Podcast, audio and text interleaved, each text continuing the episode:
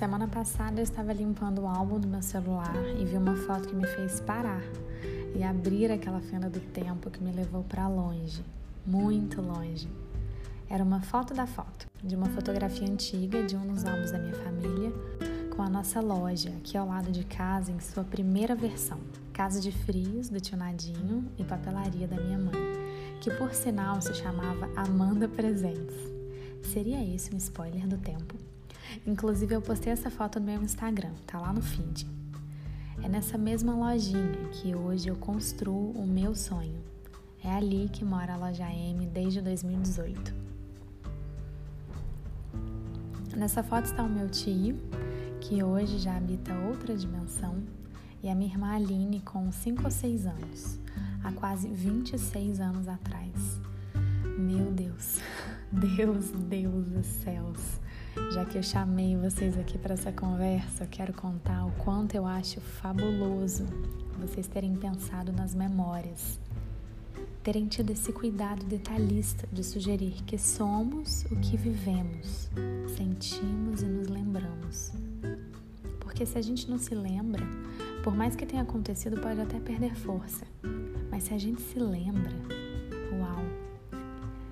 Eu nem sei descrever claramente o que eu senti ao ver essa foto.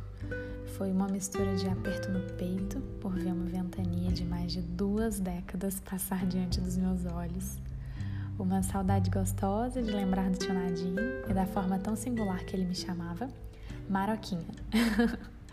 um susto ao ver minha irmã mais velha tão pequena, do tamanho de um ser, que hoje já poderia até ser mãe, e um certo espanto, confesso, ao ver a loja, o mesmo exato ponto que começou daquela forma tão simples e amorosa como um ganha-pão da minha família, hoje ainda ser o nosso ganha-pão, como uma semente que germinou e produziu um jardim.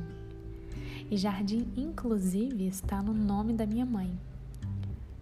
Gosto de procurar significado em tudo, e quando não acho, eu invento. O que seria da gente sem memórias, e sem todos que já vieram antes de nós. Pensar que estamos sozinhos e que o que construímos é 100% mérito nosso é um erro arrogante. Somos nossos antepassados. Somos uma mistura maluca de genes de gente que nos ama bastante, mesmo que a gente não saiba e não queira se lembrar. Somos a continuação desse amor, como um fio onde a gente se vê no meio, em mais uma etapa do tempo. Que a gente nunca se esqueça de onde viemos e as mãos que nos ajudaram. Continua a mistura dos meus antepassados, meus avós, tios, pais, dessa teia louca e diversa chamada família.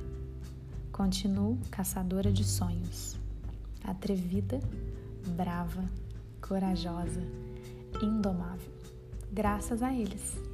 Obrigada por tudo que veio antes de mim, por cada suor e cada sorriso. Não sei quem sou sem olhar para trás. Eu sou vocês. Com amor, Amanda.